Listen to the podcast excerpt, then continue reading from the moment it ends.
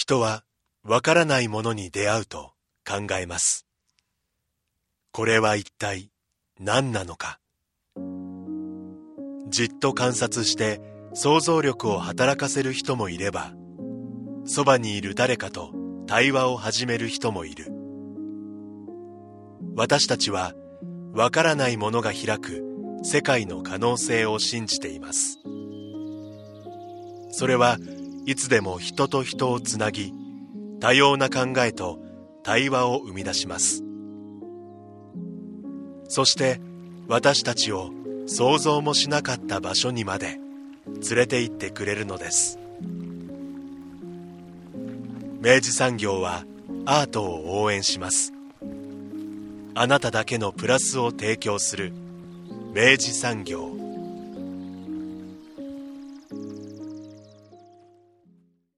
明治産業プレゼンツアワーカルチャーアワービュー今週は活動弁士の片岡一郎さん坂本来光さんそして博多活弁パラダイスの上村理香さんをお迎えし、今見るべき映画カルチャー、活動弁士を大特集していきます。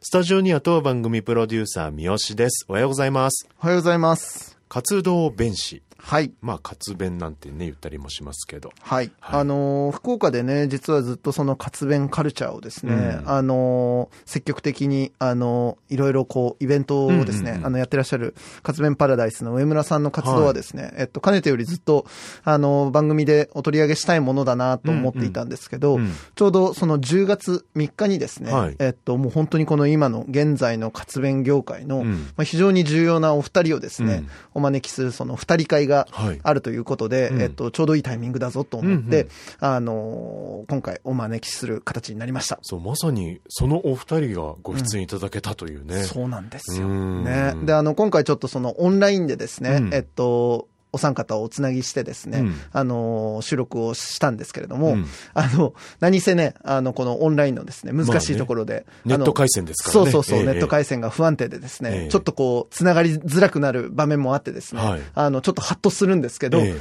とはいえそこですよ。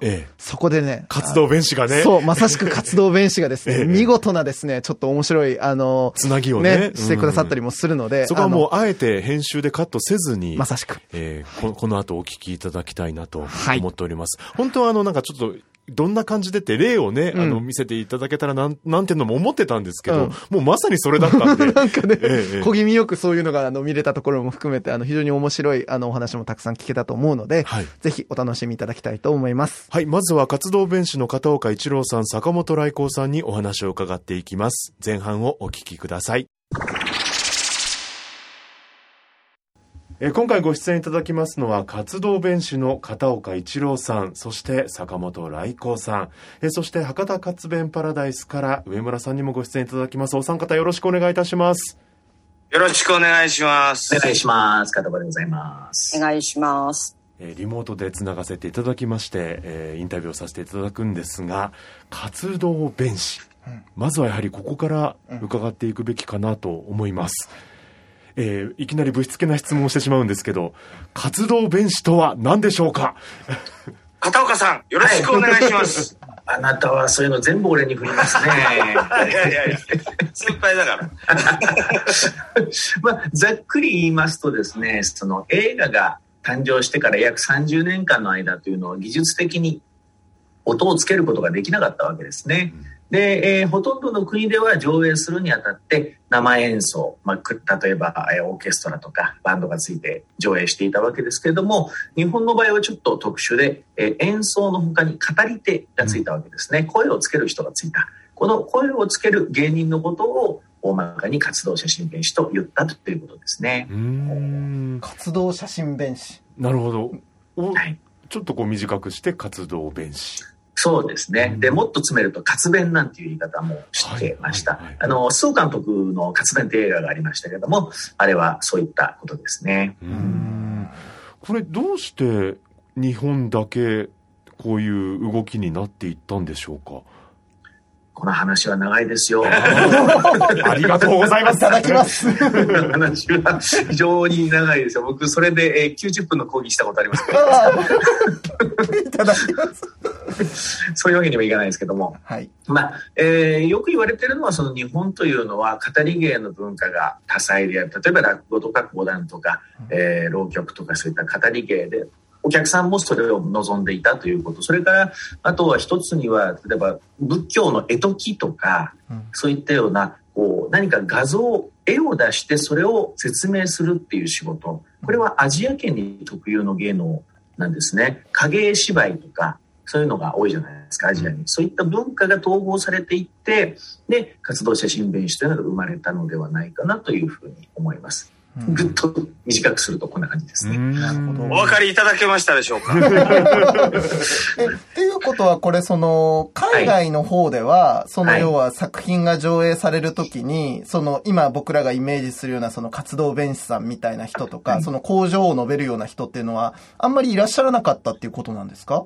えっ、と、ごく映画初期にはどの国でもいたようです。フランスでもスペインでも、えードイツでも様々いました。例えばフランスではボニマントゥーって言ったり、えードイツではキノエアツェーラーって言ったりですね、ロシアだとキノデグラマーツィアって言ったりっていうような職業はあったんですが、ただそれが工業の中心になることはなくて、あくまでその字を読むのができない人たちの補助のためであったりとか、田舎で外国の映画を上映するときに補助的にっていうことであったんですが、日本の場合は、その工業の成績を左右するほど、喝殺権を得るほどに影響力が強かった。これは日本と、あとは当時のその日本の影響下にあった、例えば韓国、台湾、それから移民社会、この辺に限られていたようですね。でもその、あの、日本の方では、まあ、その、先ほどおっしゃっていただいたように、その語りの文化があったからこそ、割とそのなんか、あの、市民の人たちが、まあ、受け入れやすかったみたいなのあると思うんですけど、その今おっしゃったみたいに、その、工業を左右するほどの影響力を持ったっていうところは、ぐ具体的に、だからど、どんな感じだったんですかね？それはでもあの関西圏だったっていうのもあるんじゃないですか。そのあとその出演するあの人のねうんあの個性とかそういったものをお客さんが楽しみたいというかあとはそのうどうしても関西圏だとね今でもそうですけどうん。うもうちょっと喋ってよみたいなね。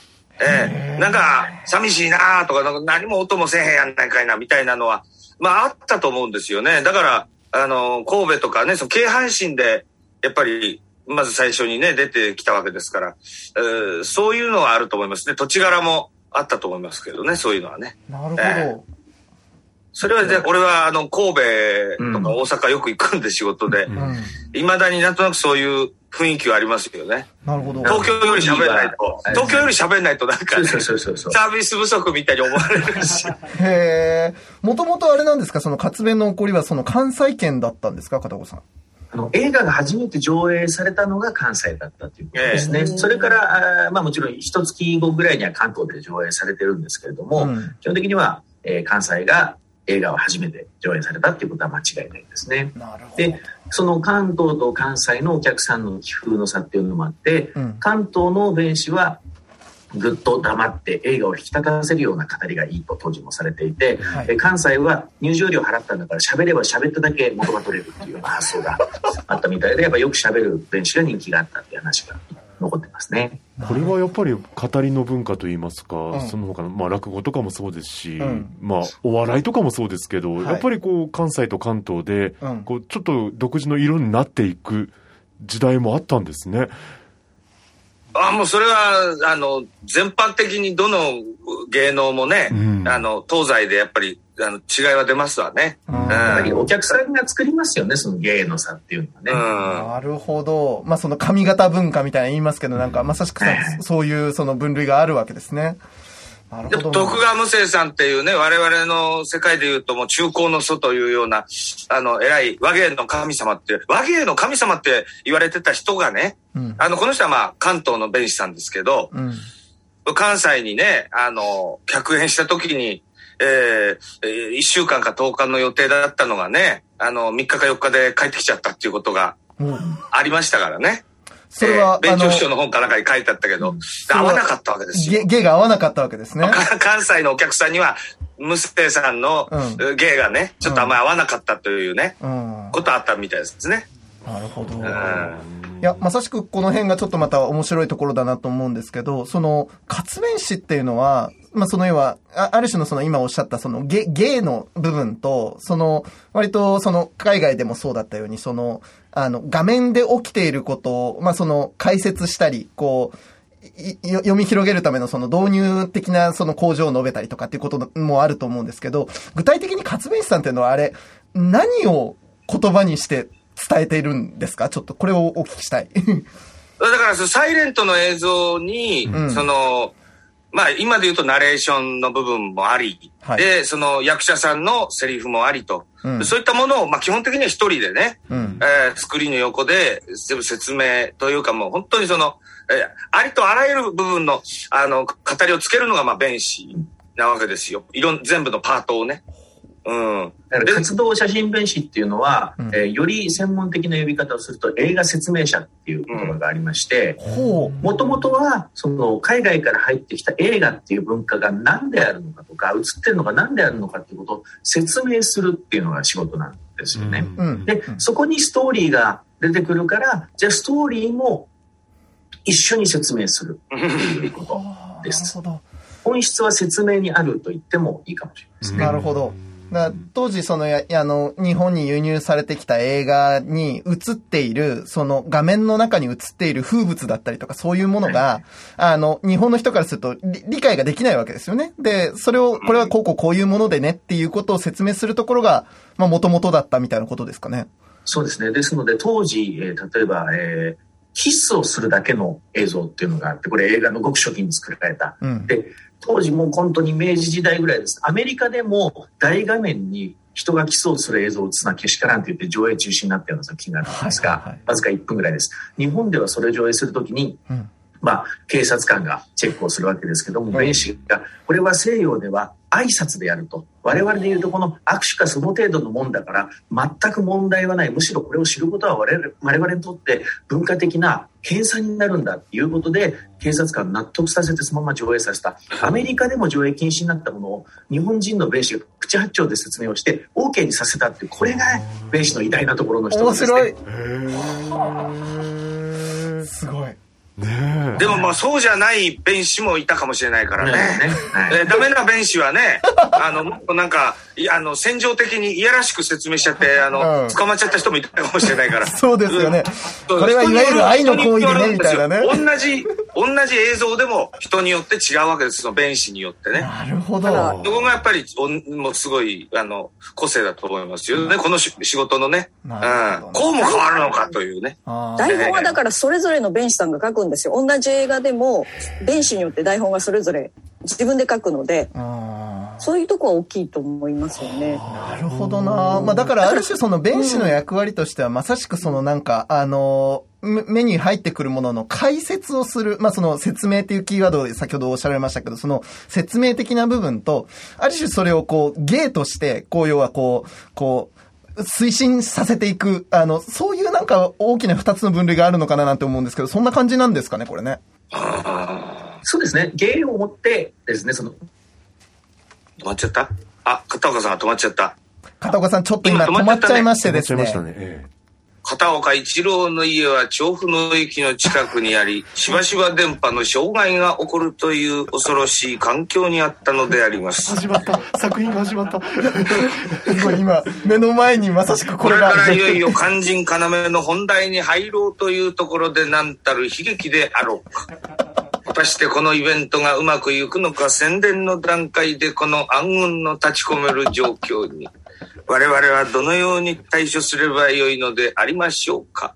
とか、なんかそういう、でも、事故の時はこういうことがあったりするわけですよ、弁士は。昔は結構ね、止まったり、途中で止まってしまったりってことがあったらしくて、ねはいはい、そういう時にこう、弁士さんがうまくつなぐっていうのもしょっちゅうあったみたい。昔はフリーズはしないけれども、フィルムが切れたり、映写機のランプが切れたりとかね。はいはい。うんまあ今もイベントでたまにね、映写機の不調でそういうことがあったりして、弁士さんがつなぐっていうことは結構あったりするんです。そら、そうなんですよ。あ、戻ってきた。おかえりなさい。じゃあ、えっと、片岡さんすいません。えっと、その説明とゲート、まあその二つあるらしいですねっていう三好からの質問に対する回答のところからちょうど切れたので、そこからちょっといただいていいですか？はい。はい。つまりですね、その、説明という、例えばナレーションとか、それらを芸をもって昇華させていったというのが活動写真名詞の一つのあり方かなっていう気がしますね。うん。なるほどな。となると、やっぱ、おのずと活動弁士さんのそれぞれの個性みたいなものがどんどん際立っていって、お客さん側も、あの弁士さんだったら行かなきゃな、みたいなことになってきますよね。なので、えーやっぱ弁士を目的に劇場に行く人が増えていって、うんえー次第にですね弁士が増長していって気に入らない場面を作り直せと映画会社に文句言った弁士がいるって話ですね。すごい。え、あの、もうじゃあ、あの、弁士さんが映画を演出し直すっていうことが起きてきたってことですね？そうですね。あの、大正の中頃ですけれども、うんそういった乱暴な弁士が出てきて、そこでまたちょっと映画会社と弁士が仲が悪くなるとか、そんなこともあったみたいですね。なんかその当時はあの、弁士さんはすごいお金を稼いでいたらしいっていうのもちょっとあの、拝見したんですけど、これ、ど、どんな感じだったんですか？言われてるのは、あの、総理大臣よりも売れている弁士はもらってたと。すごい景気がいい時代があったんですね。それはそうです。だから私とか坂本さんもヨガ読んだら大変なんですよ。総理大臣あのね今の弁士と昔の弁士が一番違うのはあの収入だね。ね。ねでも、あの、まあ、基本的に映画館にね、うんあの、専属でえー雇われてるわけですよ。だから月給制なわけです。あええ。でも、あの、多分寄せと同じ、どこもし同じシステムだったかわかんないですけど、多分大入りとかは出たと思いますしね、大入り袋みたいなうんのでね。そうですね。前、前になるとオイル袋はその都度で出たみたいですね。そう。でで、あとは、うんやっぱりお客さんからのチップじゃないですけど、あの、えー、なんて弁士だったか、2枚目の弁士でね、あの、女性に大変人気のある方で、あの、えー、自分の靴をね、うんあの、舞台のかぶりつきのところに置いといたら、えー、終演後に、あの、その靴にもう小銭がいっぱい、えー、詰まってたっていうね。すごい。おえ。ー観客がもう、あの、その人にこう、えーチップをね、それをもう分かってるから靴は、あの、脱いで置いとくわけですよ。ええそれくらい、まあ、儲かってたわけですね。そういう時期があったわけです。はでね、弁士の引き抜き合戦もあったっていう話ですもんね。もう、だからある種その時代が、そのまあ、弁士としてはもう一番その、この世の春的な、その、もう本当に、弁士ええ全盛の時代だったと思うんですけど。パラダイス。スですよ、パラダイス。パラダイスですね。まさしくの後、その後ずっとインテルノになっちゃったんだ。いや、で、そこから結局その要は、あのー映画に、そのもう、映画そのものにもともと音がついている、まあ、その陶器映画っていうんですかね。あの、うんそれが生まれることによって、その、弁士さんっていうのはもう、あ全くその、あ、あり方が変わっちゃったんじゃないかなと思うんですけど、これどういう流れになっていくんですか？だからもう仕事がなくなるんですよ。その、しなんでしょう。失業じゃなくて、うん。仕事そのものが消滅するっていう事態ですよね。だから、あーこんなこと起こるのかしらって当時の方は思ったでしょうし、それに近い体験を我々今回コロナ禍で体験をして、なるほど。え目の前でどんどん仕事がなくなっていくんですね。あ あー昔の電車こんな絶望感味わったんだっていうことをですね、我々この2年間で味わってますけども。まあ、今はね、まだ配信とかね、そういった、まあ、あの、やり方もありますけれどね、当時の場合は、そうじゃないし、うんだから紙芝居に転校した人とか、うん。えー自分が役者になった人もいますし、で、まあ、うんラジオに活路を見出した人もいますし、うん。まあまあ、そういう風な感じですよね。えー漫画ね初めてのラジオドラマの出演者って弁士なんですよ。面白い。はいまあ、なんかわか、なんかわかりやすい、あの、うん次のね、ん舞台としですけどね。うん。なるほど。でもまあそういう風な形で、まあその他の業種に乗り換えられたりとかしていく形で、まあ、あの、弁士さんたちが、まあその、なんだろうな、その職業自体のその喪失を体験するわけですけど、で、そうなった時にもう、だとしたら弁士ってある種その、ぜ、ぜ、絶滅しかねなかったと思うんですけど、今お二人がやってらっしゃるように、まだそれが残っているっていうのは、どんな格好でこの今に至るまで残っていったんですか？それはまあ、フィルムは、あのね、あの、残ってるわけですよ。うん。で、そのフィルムを、あの、活用してね、あの、弁士という仕事を、うん。まあ、細々って僕らから言うとちょっとおこがましいんですけどね、そうやって繋いでこられた方が、まあ、いらっしゃって、ええ。で、その方たちが、えーやっていたね、講演とかを、あの、我々が、えーまあ、若い頃に知って、でなるほど、こういう仕事があったのかと。そういうことで、こう、えーまあ、自分たちも、あの、後発で、あの、始めることができたわけですよね。うんまあ、だから、まあ、わずかながら、あ門が開いていたっていう、うん。それ、それ見つける、その門を見つけたのは、まあ、僕とか片岡さんが、まあまあ、タイミングが良かったっていうのもあると思いますけど。戦後はあれで今ちょうすよねど過渡期ですね。過渡期。ただあの戦後九州ですごい弁士が人気だったっていうのはね一時期やっぱり戦後すぐ GHQ に新しい時代劇の制作が禁止されて、うん。でも時代劇を求める大衆が、うん。あのその古いフィルムを弁士付きでかけて見ていたで九州なんかは炭鉱町が多かったんでそういうところですごい受けて東京の弁士も巡業したっていう話は聞きますよね。なるほど。そうそうそう。うんまあだからその。そういう時期もあった。だから実は陶器になったら全部廃れたっていうよりは、そういうなんか凸凹があって、ん実はまたちょっと人気が盛り返してる時期も時代的にあって、ただまだ高高度経済成長になっていくと、まあだんだん本当に細々そっていう感じになっていくのかなっていうことですよね。まあでも数で言ったら、本当にね、激減しちゃってたわけですよね。まあまあ、それはそうですね。片岡調べだとね、うん全大正14、5年の時は、うん7500人だから、7000とかねうん8000人っていう話だったんだから。はい。あの、つまり過渡期だと思います、今は。というのが、えー、サイレント映画時代から陶器になった後にしばらくの間は、懐かしの無声画大会とか、懐かしの活弁大会といって、レトロスペクティブ、解雇上映が中心だったわけですね。うんですから、多くの弁士はもう新しい弁士は出てこない必要ないと思っていた。お客さんもそう思っていた。ところがそこで続けている人たちがいて、そしてお客さんも懐かしいと思っていた人たちがお亡くなりになり、うん今、新しい芸能として、新しい映画文化として受け入れられ始めているうんという新しい活弁の状況というのが今生まれつつあるっていう感じですね。なるほどな。そうですね。うちなんかもだから、新しい、懐かしいっていう売り方じゃなくて、新しい映画の見方、新しいエンタメとして若いお客さんに訴えたいっていうので、こう始めてるので、うん。なるほど。まあだからその大正の時代にまあその一回懐かし、懐かしモードに あの、入って、まあそれでなんか、まあある種の、なんて言うんでしょう、そのほ細々とやるしかなかった時代から、まああの、続けていかれた方たちがいて、で、えー今もう一回その残った人たちのものが新しいものとして、まあ復古していっているっていうような感じの流れですよね。そうですね。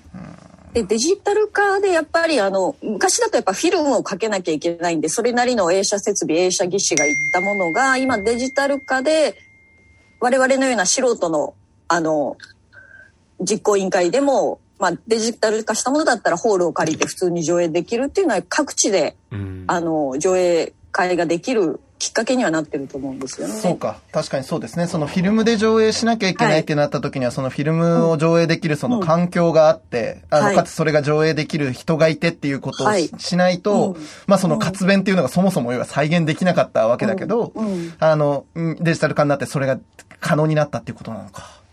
そうですね。だから地方にお呼びすることも、まあ、我々のような、あの、市民レベルでもやろうと思えばできるようになったっていうのは一つ大きいです。うんおかげで今、あの、寄せに出てますからね。そうですね。ええ太鼓さんとかね。うんほう技術の変化ってすごく大きくて、その、僕ら、僕とか坂本さんが弁士になった20年前ってまだビデオプロジェクターがそんな実用的でなかったんですよ、工業に使うのは。うんうん画面が暗いとか、あと明るいやつやったら出るって思いとか、うん。うん。それが今は持ち運べるプロジェクターで十分ホールで使えるような性能が出てきたので、それも大きいですね。うんこう、現代に至るまでの、うんあの、活弁の歴史が、うん駆け足ではありますけれども。これからやっぱりデジデジタル化になって、よりこう、多くの方々がいろんな場所でうん。ね、あの、うん体験できるような世にはなってきてるってことですよね。そうですね。うん。なるほどな。これ、あの、なんか、お話聞いてると、なんかもう伝統芸能のようにうん、こう、継承されていく文化にも感じるんですけど、なんかなんだろう、まず飛び込んで、やっぱなんか弟子入りとかするような世界になるんですかね？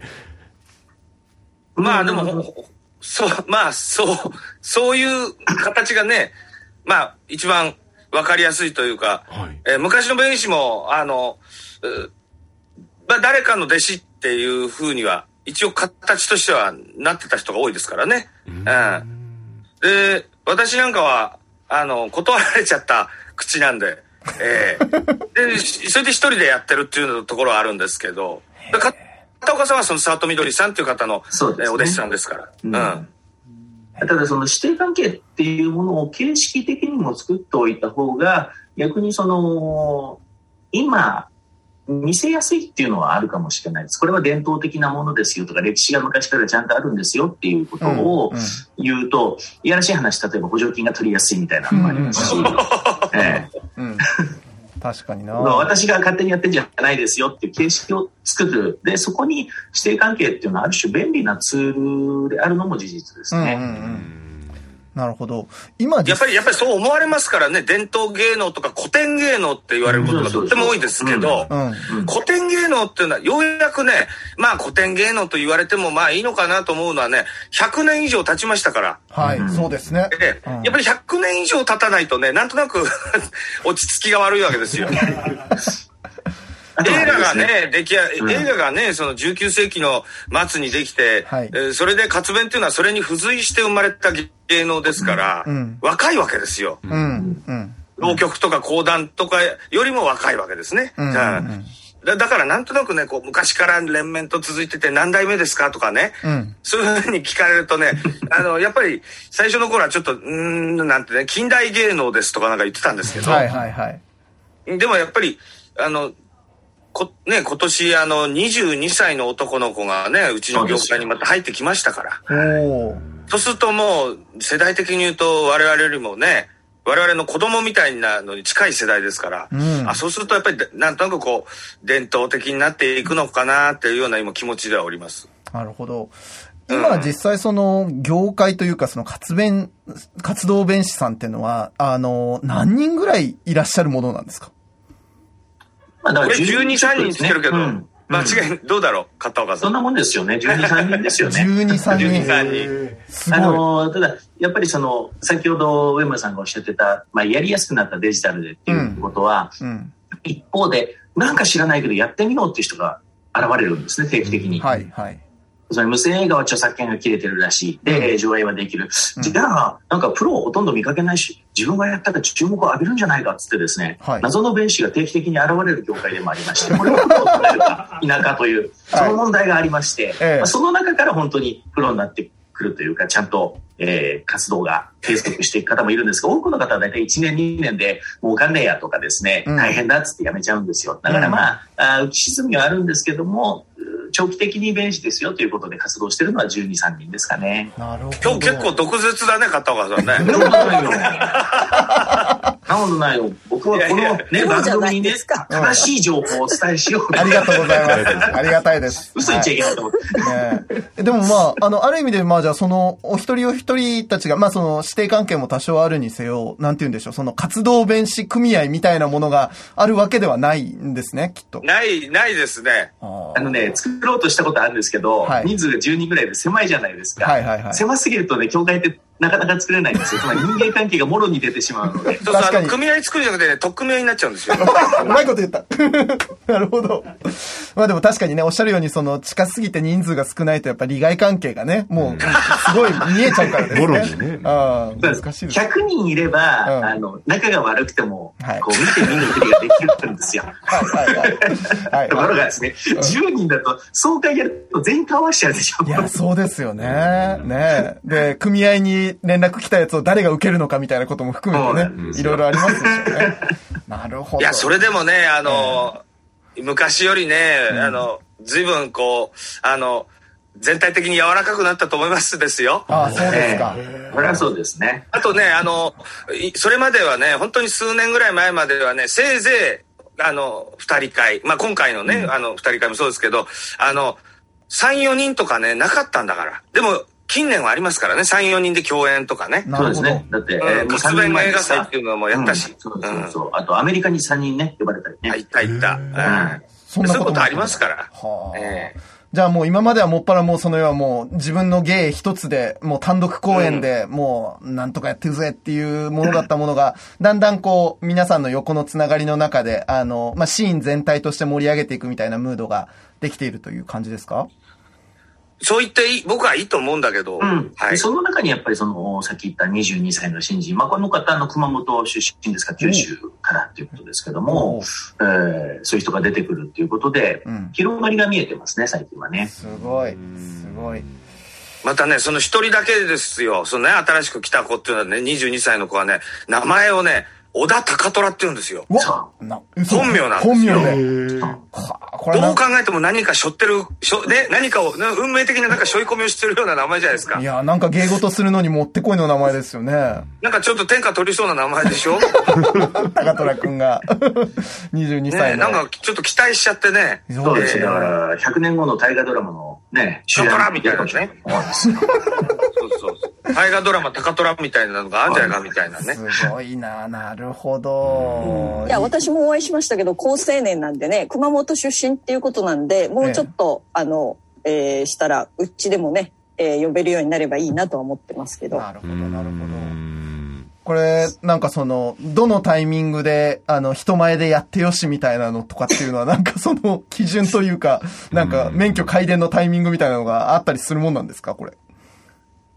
いや、別にいつでもやってもいいんですけども、難しい 質問なんだよね。ね、制限はあるわけではないんですが、ただ、えー彼がこの間、あの、長編をやることになりましてですね、はいそれもお国立映画映画アーカイブという国の機関ですね。で、さすがにこれはちょっといきなり荷が重いだろうということで稽古つけましたけども、うん。はい。しかも小津安二郎ですからねう。わちゃうわちゃ作品が。手強い作品なわけですよね。手強い作品でしたね、あれはね。なるほどないやだから片岡さんと、片岡さんの師匠の佐藤みどりさんが、あの、まあ、小田くんが書いた台本で、小田くんが説明するのを見て聞いてあげたって話ですわな。そうですね。で、終わった後にあれだ、これだと、ここはこうじゃないのかとか、うんそういうことを言って、えまあ、多少は良くなったんじゃないかなと思いますけどね。なるほどな。まあだからその、やっぱりあの歴史もそうですけど、そのある種のそのなんて言うんでしょう、あのー活弁とし、あ活動、活動弁士？としてのある種のマナーと、あとその要はこ個性として、まあその芸としてその要は、あのー型を破っていく部分との両立というか、そそのバランスの中でこう新しいものを見つけてってる感じなのかなって今お聞きして思ったんですけど、そんな感じなんですかね？ああ、破ることに関してはこの坂本さんの右に出る人いませんからね。ミスター型破り。なことはないよ。いやいやいや。でもね、その型を破るっていうのの型っていうのがね、うん何辺にあるかっていう問題にもなるんですよ。ほうでそれはだからやっぱり人数が増え、人数が多いということはそれだけ型があるということですから、はいはいはい。えー例えば僕はやっぱり、あのーまあ、ベテランのね、あのー先生方って昔、まあ、今、佐藤みどりさん現役でいらっしゃいますけど、まあ、井上洋一先生っていう関西で、あのやってらっしゃった方とかね、うん。やっぱり何人かいらっしゃって、やっぱ個性があるわけです。うん。えー型があるわけですね。うん。で、そういうのを知ってね、え、僕はあの、この人を意識してやろう、この人を真似てやってみよう、みたいな時期もやっぱりあって。でも、だんだん坂本来光っていうのの個性も出てきて、んえーそこからまたオリジナリティになっていくわけですよ。では、僕なんかは、片岡さんとは、あの、今までのやりとりを聞いていただいて分かると思いますけど、結構性格的に違ったりするんですね。ででだから、語り口とかもし違うわけです。うんうん。だからね、カウンターみたいのがありますね。片岡さんがこういう風にやるんだろうな。じゃあ俺はこうやろうとかね。あ同じ作品でもですよ。例えば、まあ、うん、片岡さんのうん口調、説明は、まああん、こんな感じだろうとか、まあ実際に聞いてみて、あ、なるほど、そういう風にやるのかって。じゃあ俺はこうしようっていうね。ももしかしたら逆もあるかもしれないけど。ーうん。うん。あとだからやっぱりこ、の、一つの作品をうん。他の弁士がやった、あこれはこの人が向いてるなと思うと、うん。そんなにじゃあ自分がやることはないかなっていうパターンと、うん。いや、これ自分だったらこうやれる。これはまあ、もういいか悪いかは別にして違う切り口でいけるなって言ってやってみようとか、だからそういったやっぱ同業者がいることによる広がりとか、そこから磨かれてくる個性っていうのは確実にあるわけですよね。あだからやっぱ今のお話をお聞きしてるとやっぱその話し家さんの あの元々ある話をその演者によってやっぱその解釈の違いも含めて全くその違うものとしてデリバーしていくみたいなうん割とそういうものに近いのかなって感じがしたんですけどそんなとこですかね？うん、僕らがその演芸が好きなので、そういう意識を強く持ちやすい弁士っていうのは確実にありますよね。うーんううんん。だと、その作品によってもやっぱりそのやりやすい、やりにくいみたいなのがあるように思うんですけど、このあたりもちょっとお聞きしたいんですけど、ど、どうですか？どうですか、坂本さん？まあ僕はやっぱ恋愛ものは若干苦手なところがあるかもしれないですね。ええそれ坂本さん。照れちゃうというかあ、照れね。ちゃうんだ。かわいい。ええ照れちゃうというか、うんまああとは、あの、えーややね、あの、品性に欠けるところもあるので。そんなことはない、そんなことないんだけども。ええいや、あの、僕は基本的には日本物をやることの方が多いっていうのもありますけど、ほうほうほやっぱり外国映画だとね、あの、もうちょっと洒落てたり格調が高い作品も多いですから、う。うんそういう作品よりはなんかこう、まあどっちかっていうと演芸寄りの弁士なんでね、僕はうん。特に。はいはいはいはい。うんうんだからそういうところでちょっと、あの、苦手とかじゃなくてね、うんあの、は反応がね、うんあの、お客さんの反応でなんとかわかりますからね。ああ、なるほどな。柄じゃ、えーちょっと坂本の柄じゃないのかな、みたいなね。そういうのがで、あの、感じられることはありますよ。から申し訳ないと思うんですけど。なるほどうんいや、確かにもう今ずっとお話を、二人をのお話を聞くほどにやっぱそのすごい二人が好対象をうんね、あの描いていて、あの、あある種そのワイルドで、こうなんか、あの、こう自分のスタイルをこう突き詰めていく坂本さんと、結構こうジェントルに、こうね、なんかこう、こう、ある種のインテリジェンスをこうね、こう感じさせながらこうお話しされていく、この片岡さんとの感じがあるなって思うんですけど、片岡さんも実際やっぱそのご自身に向いている、その、なんて言うんでしょう、ジャンルというか映画のものっていうのはあありますか、やっぱり。まあね、私はやっぱりそのインテリジェンスが売りですから、そういう作品を。ありがとうちょっとあございます。の、トイレてきていいですか？はい。嘘ひどいね、どうも。いや、嘘嘘。嘘嘘。